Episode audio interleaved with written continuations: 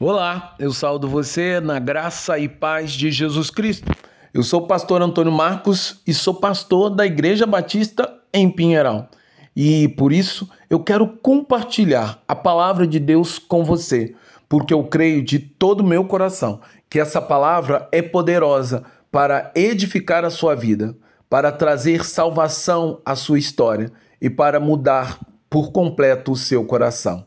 Para isso, eu quero continuar refletindo com você na devocionais de, do, de Efésios capítulo 4, hoje no tema Os lábios santificados pelo Espírito, em Efésios capítulo 4, versículo 29, no texto que diz: Não saia da boca de vocês nenhuma palavra suja, mas unicamente o que for boa para a edificação, conforme a necessidade, e assim transmitam a graça aos que ouvem.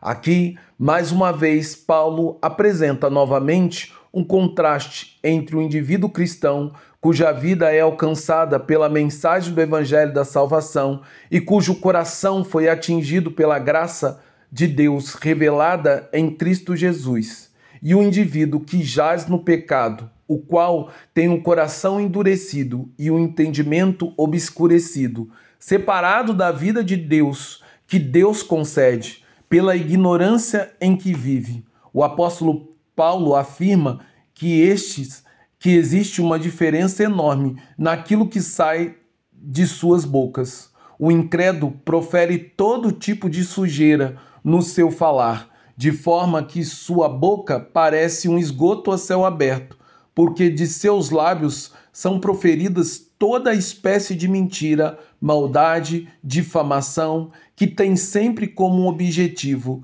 denigrir e ofender ao seu próximo, enquanto o cristão, esse busca sempre abençoar. No entanto, o apóstolo Paulo afirma que o cristão verdadeiro não deve agir assim, porque foram em Cristo despidos da antiga natureza que era corrompida por causa do poder do pecado e das concupiscências da carne. E agora, os cristãos, pela graça de Deus e pelo poder do Espírito, desfrutam de uma no nova natureza, onde tudo foi purificado pelo sangue bendito de Jesus vertido na cruz do Calvário. Assim, o falar do cristão sempre busca edificar o seu próximo através de palavras abençoadas e carregadas de verdade, sem que nenhuma mentira ou vestígio de falsidade saia da sua boca. Dessa forma, os crentes em Jesus são orientados a evitar toda palavra torpe que gera que geralmente significa conversa suja e sugestiva que esconde um sentido maldoso e carregado de malícia. Isso inclui anedotas imorais, profanações e histórias indecentes que não são condizentes com a vida de santidade que Deus exige dos crentes. No entanto, essa tarefa não será facilmente cumprida pelos crentes. Tiago, irmão do Senhor Jesus, falou o seguinte sobre este assunto: Todos tropeçam de muitas maneiras.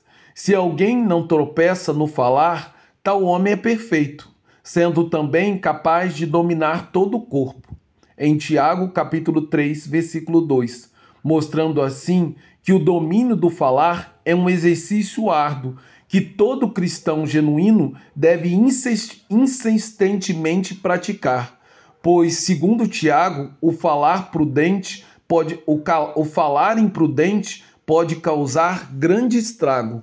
A língua é um pequeno órgão do corpo, mas se vangloria de grandes coisas. Vejam como um bosque é incendiado por um simples fagulha, assim também a língua é fogo, é um mundo de iniquidade colocada entre os membros do corpo. Contamina a pessoa por inteiro, incendiando todo o curso da sua vida, sendo ela mesmo incendiada pelo inferno. Em Tiago capítulo 3, do versos 3 ao 6.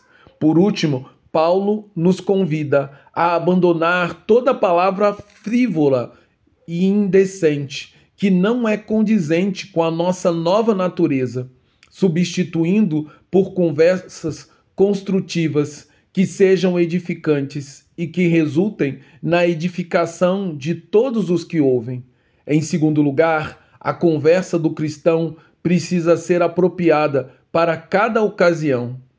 Por fim, as palavras dos cristãos devem ser graciosas, porque em toda e qualquer circunstância o crente deve transmitir a maravilhosa graça de Deus a todos aqueles que o ouvem, de maneira que o Senhor seja glorificado por meio de nossos lábios, assim como também é glorificado através de nossos atos.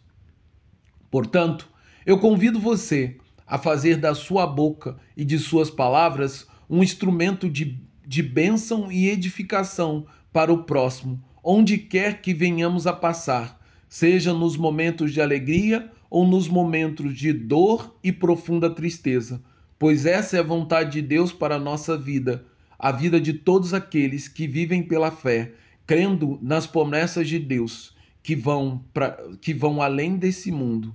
Por isso, a minha oração é que o Espírito Santo de Deus opere, produzindo uma transformação radical na nossa forma de falar, fazendo da nossa língua um instrumento de bênção e não um meio de maldição. Em nome e por amor de Jesus Cristo.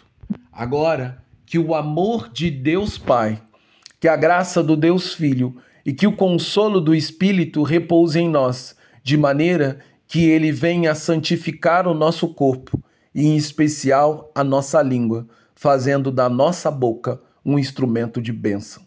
Em nome e por amor de Jesus Cristo.